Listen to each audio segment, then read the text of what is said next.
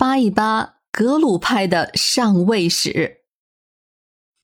第七部分，第一百三十一集。要是按照乾隆的心思，直接把加德满都攻占了，不就完事儿了？只可惜清军的进展太快，可是粮草已经有点供应不上了。这个时候的天气已经开始慢慢变冷，福康安是建议见好就收。好在库尔喀也是要投降了，也算是树了天朝的威望了。库尔喀不仅交还了朝廷封赏六世班禅的那些金册金印，释放了扣押的清军，还送上了十世夏马巴的随从，其中甚至包括他的侍妾。库尔喀国王又专门派了使节前往京城，向大清和乾隆请罪。而至于那个罪魁祸首十世夏马巴，他的结局倒是和噶尔丹异曲同工了。清史里说他是畏罪自杀，可是也有证据说他是病死的，可能也是被吓的吧。总之，他是提前死了。库尔喀交出了他的遗骸。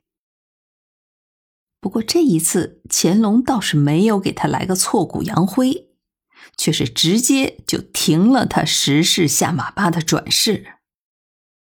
而且，直到大清消亡，那之后的几任皇帝也都没有点头恢复。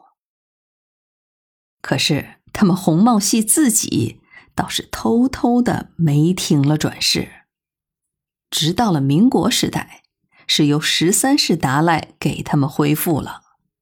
现在留居在印度。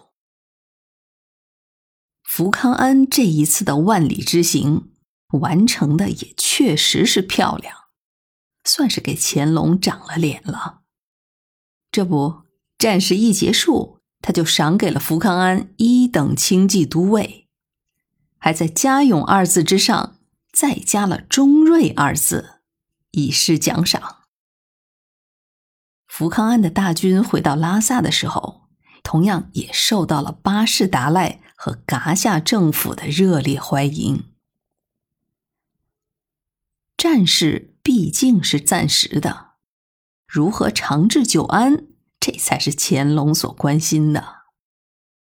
福康安在拉萨住了半年，他和孙世义，还有当时的摄政季龙糊涂各图、班禅看事厅的主事，再有那新派来的驻藏大臣惠灵，还有何林，一起研究各项章程。差不多就在乾隆五十八年的春天，福康安上奏，呈报了他们集体讨论的结果。乾隆逐条予以批复，这就是著名的钦定藏内善后章程，总计有二十九条。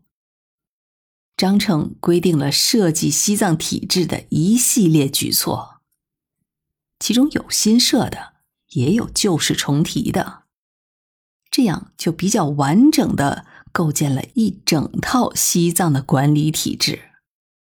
奠定了西藏百余年相较稳定的治理结构。关于这些，咱们下一集会详细的讲解。福康安在拉萨待了许久，也留下了不少的足迹。首先，他是富察氏家族的成员，当年那一粒朱砂婆罗奈之子。也就是郡王朱尔木特纳木扎勒的那位父亲，就是他的亲伯父。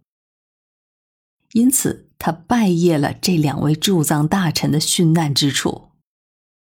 那个时候，这里已经改设成了双钟祠了。福康安则对双钟祠进行了大规模的修缮，举办了盛大的拜谒活动。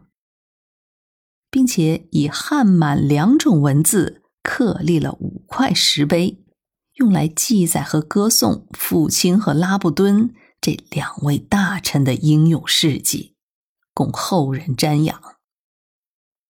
现在还有三块就保存在驻藏大臣府的旧址之处。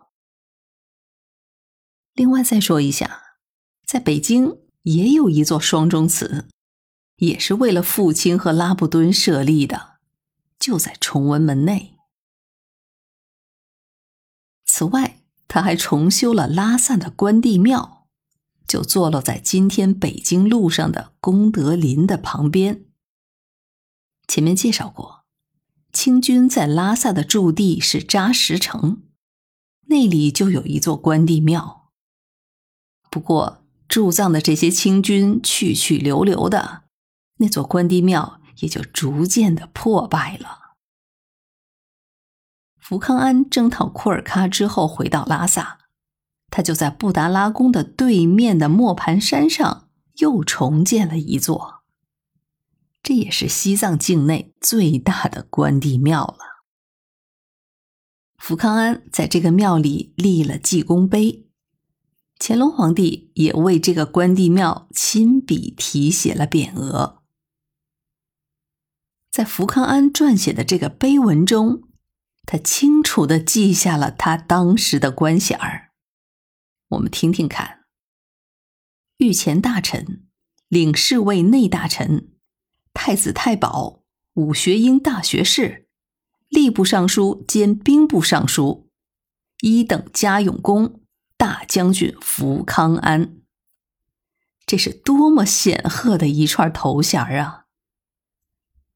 福康安当时还只有三十八岁，不过就在五年之后，也就是嘉庆元年，他就积劳成疾，病死在军中。享年只有四十三岁。福康安死后被追封为郡王，他也是大清异姓封王当中的为数不多的其中之一了。就从他万里跋涉进击库尔喀的这个事迹看，倒也不枉乾隆对他青睐有加。